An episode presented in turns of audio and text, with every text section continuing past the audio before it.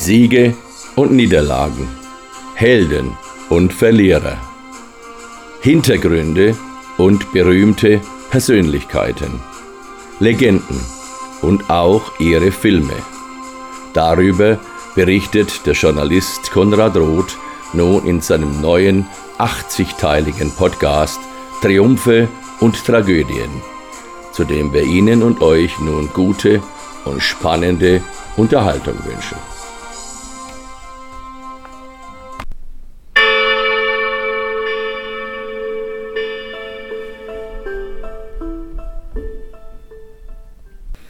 Die Ermordung von Gaius Julius Caesar gilt bis heute als das berühmteste Attentat der Weltgeschichte, weil sie im Gegensatz zu John F. Kennedy, zu Abraham Lincoln oder auch zum World Trade Center das Staatsgefüge einer Weltmacht komplett verändert und dann auch auf 500 Jahre neu festgelegt hat. Übrigens im römischen Kalender wurde die Mitte eines Monats immer als sogenannte Iden bezeichnet. Wir schreiben den 15. März 44 v. Chr.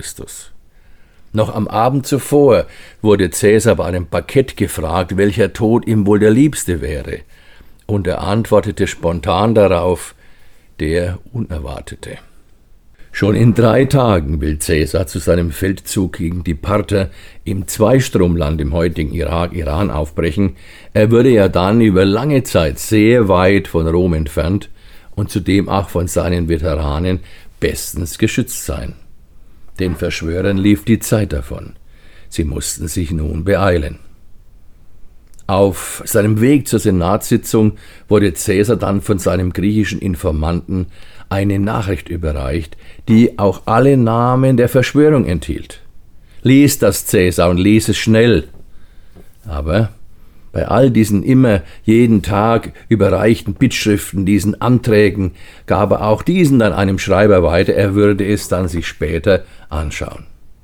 Aber ein später würde es für ihn ja nicht mehr geben. Und kurz darauf, da lächelte Cäsar sogar, denn kurz vor dem Tagungsgebäude hatte er den im ganzen Reich berühmten Seher und Wahrsager Spurina erkannt, der ihm für heute große Gefahr vorausgesagt hatte. Na, mein Freund, die Iden des März sind ja nun da, und nichts, nichts ist geschehen. Purinna, der antwortete darauf, ja, die Iden des März sind da, mein Cäsar, aber sie sind noch nicht vorüber. Und nur eine halbe Stunde nach diesem überlieferten Wortwechsel war Cäsar tot. An jenem so schicksalshaften Tag lag er dann mit 23 Stichwunden in seiner blutbefleckten Toga in wirklich einer Ironie des Schicksals genau vor der Statue seines alten Widersachers Pompeius, weil der nämlich wechselnd tagende Senat für seine Sitzung heute genau zufällig das Pompeius-Theater ausgewählt hatte. Die Verschwörer, etwa 50 Verschwörer um Cassius und Brutus, die hatten dann gleich mehrere Fehler begangen. Sie traten nämlich nach dem Attentat nicht gleich nach draußen, um so zuallererst das Volk, das so wichtige Volk, auf ihre Seite zu bringen. Nein, Sie waren im Theater geblieben und wollten zunächst vor den anderen rund 400 Senatoren ihre Taten als Befreiung von einem Tyrannen rechtfertigen und sich dann von diesen dann als Retter und Erneuerer der Republik feiern lassen. Aber dann kam alles völlig anders denn unter dem Eindruck des gerade Gesehenen und Geschehenen, da stürzten die Masse der Senatoren, alle diese 400 Senatoren, die stürzten in einem heillosen Durcheinander, drängen, schreien in voller Panik nach draußen, wo sich dann in der Stadt diese ungeheure Nachricht in Windeseile wie ein Lauffeuer verbreitete. Cäsar, Cäsar ist tot, Cäsar, er ist ermordet. Und in kürzester Zeit kam es dann in Rom zu bürgerkriegsähnlichen Zuständen, Tumulten, Unruhen. Häuser wurden geplündert, Marktstände umgeworfen, etliche zu Tode getrampelt. Es war ein absolutes Chaos. Und immer wieder liefen ja auch, was die Lage noch mehr angeheizt hat, Menschen ins Pompeius-Theater, um den dort ja noch immer liegenden Cäsar zu sehen, der erst am späten Nachmittag dann von Sklaven in sein Haus getragen wurde. Die Verschwörer waren von den Geschehnissen völlig überrascht und auch überfordert. Und dass sie sich dann unter dem Schutz einiger Gladiatoren in einem Haus am Kapitol verschanzten, so ja in der Öffentlichkeit nicht mehr auftraten und das Feld damit den Anhängern Cäsars überließen, das war ihr nächster und wohl auch ihr entscheidender Fehler. Cäsars Freund General Lepidus ließ am Tag danach dann seine Reiter den Innenstadtbereich besetzen, um wenigstens hier wieder etwas, etwas Ordnung zu schaffen. Danach dann wurde auf dem Marsfeld ein angemessener großer Scheiterhaufen errichtet und viele Menschen wollten darauf dann noch ihre Totengaben legen. Und fünf Tage später, dann am 20. März, da glaubte man, die Stadt wäre nun einigermaßen wieder zur Ruhe gekommen und so wurde dann auf dem Forum, wo die Leiche Cäsars aufgebahrt war, die Totenfeier für ihn durchgeführt, bei der es dann jedoch zu tumultartigen Szenen kam. Marcus Antonius hielt hier seine berühmte Leichenrede. Es war ein demagogisches Meisterstück. Ganz wie Cicero, der beste Redner Roms, lobte er die Verschwörer zunächst, um sie schließlich dann immer mehr als Mörder anzuklagen. Und als Höhepunkt seiner Rede, da zeigte er dem Volk noch ein Wachsbild Cäsars, und dann holte er auch noch die blutbefleckte Toga hervor und wies, rhetorisch sehr geschickt, auch jeden Stich einem der Verschwörer zu. Und als er dann auch noch das Testament des Ermordeten, das er von dessen Frau Calpurnia erhalten hatte, verlas und die Menge so erfuhr, dass Cäsar sein Vermögen eben nicht, wie alle angenommen hatten, der verhassten Kleopatra, sondern seinem Neffen Octavian vererbt hatte, das Volk dazu alle seine Gärten auf der anderen Tiberseite bekommen würde und jeder Bürger zudem noch umgerechnet etwa 1500 Euro erhalten sollte. Da gab es dann kein Halten mehr. Die Menge rief Cäsar, Cäsar, großer Cäsar, unser Cäsar. Sie drängte nach vorne, riss den aufgebahrten Leichnam an sich, warf Stühle, Kleidung und Tische zusammen und verbrannte ihren Gaius Julius Cäsar auf dem so improvisierten Scheiterhaufen hier auf dem Forum von Rom. Und als Kleopatra, die sich zum Zeitpunkt des Attentates tatsächlich in Rom in einem Haus Cäsars auf der anderen Tiberseite aufgehalten hatte, als sie von dem Mord an ihrem Geliebten und Beschützer erfuhr, vor allem aber vom Inhalt des Testamentes, da ist sie dann in einer überstürzten Nacht- und Nebelaktion mit ihrem gesamten Gefolge über den Hafen von Rom in Ostia sofort wieder nach Alexandria in Sicherheit gefahren. Und da sie als Nichterbin Cäsars ja keine Gefahr mehr darstellte, hatte Marcus Antonius sie dann auch ziehen lassen.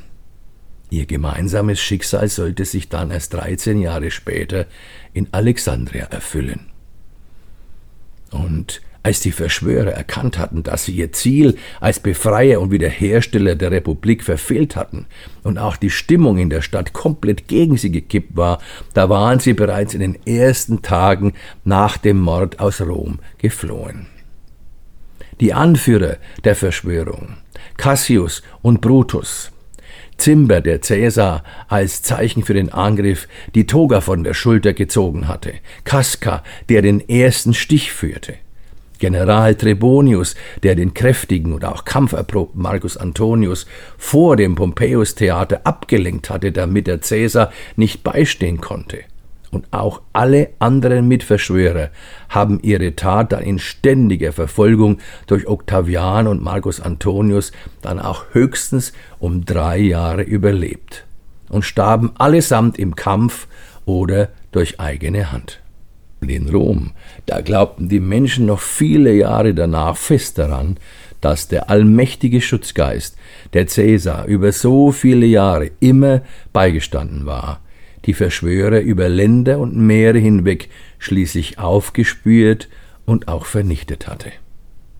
Mit ihrem Plan, den Staat in eine senatsgeführte Republik zurückzuführen, hatten die Verschwörer dann auch das genaue Gegenteil erreicht und das römische Reich dann in eine von Kaisern gesteuerte Alleinherrschaft gelenkt, die, beginnend mit Octavian, der danach den Kaisernamen Augustus führte, fast 500 Jahre lang angedauert hat. Unzählige bekannte Schauspieler von Sir Rex Harrison bis hin zu Alain Delon haben Cäsar dargestellt. Cäsar war ja übrigens auch bis zum Ende des römischen Reiches immer Titel und Anrede für den jeweiligen Herrscher. Und wenn wir heute zum Beispiel von Kaiser Augustus sprechen, so wurde dieser damals mit Cäsar angeredet und auch als Cäsar Augustus bezeichnet. Übrigens, auch die Begriffe Kaiser oder Zar stammen von Cäsar ab. Und wenn Sie, liebe Hörerinnen und Hörer, einmal nach Rom kommen und Sie stehen dann auf dem Forum direkt vor der Rostra, vor der Rednertribüne, die in allen Reiseführern ja sehr gut beschrieben ist, dann drehen Sie sich doch bitte einfach einmal um und Sie sehen dann nur 100 Meter entfernt am anderen Ende die wenigen Reste des Julius Caesar Tempels. Erkennen Sie, ein flacher Bau, links und rechts führen jeweils Wege vorbei und es wurde ein neues Dach darüber gebaut.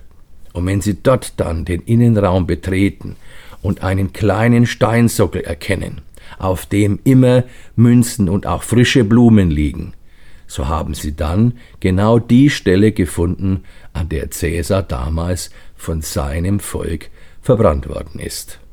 Und so haben die Bürger von Rom auch nach mehr als 2000 Jahren den größten Helden ihrer Geschichte bis heute nicht vergessen.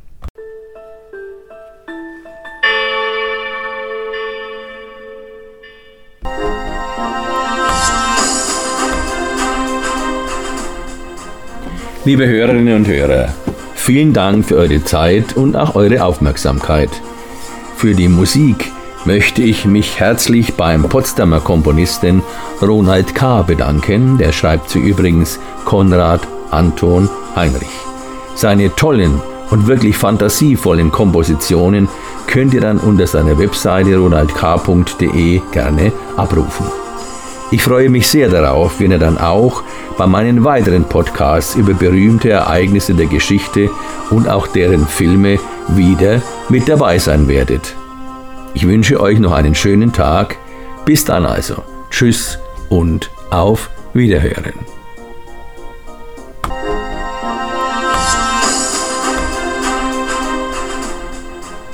Liebe Hörerinnen und Hörer, vielen Dank für eure Zeit und auch eure Aufmerksamkeit. Für die Musik möchte ich mich herzlich beim Potsdamer Komponisten Ronald K. bedanken, der schreibt sie übrigens Konrad Anton Heinrich. Seine tollen und wirklich fantasievollen Kompositionen könnt ihr dann unter seiner Webseite ronaldk.de gerne abrufen.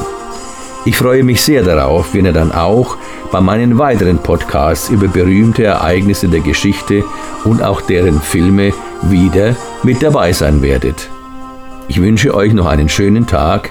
Bis dann also. Tschüss und auf Wiederhören.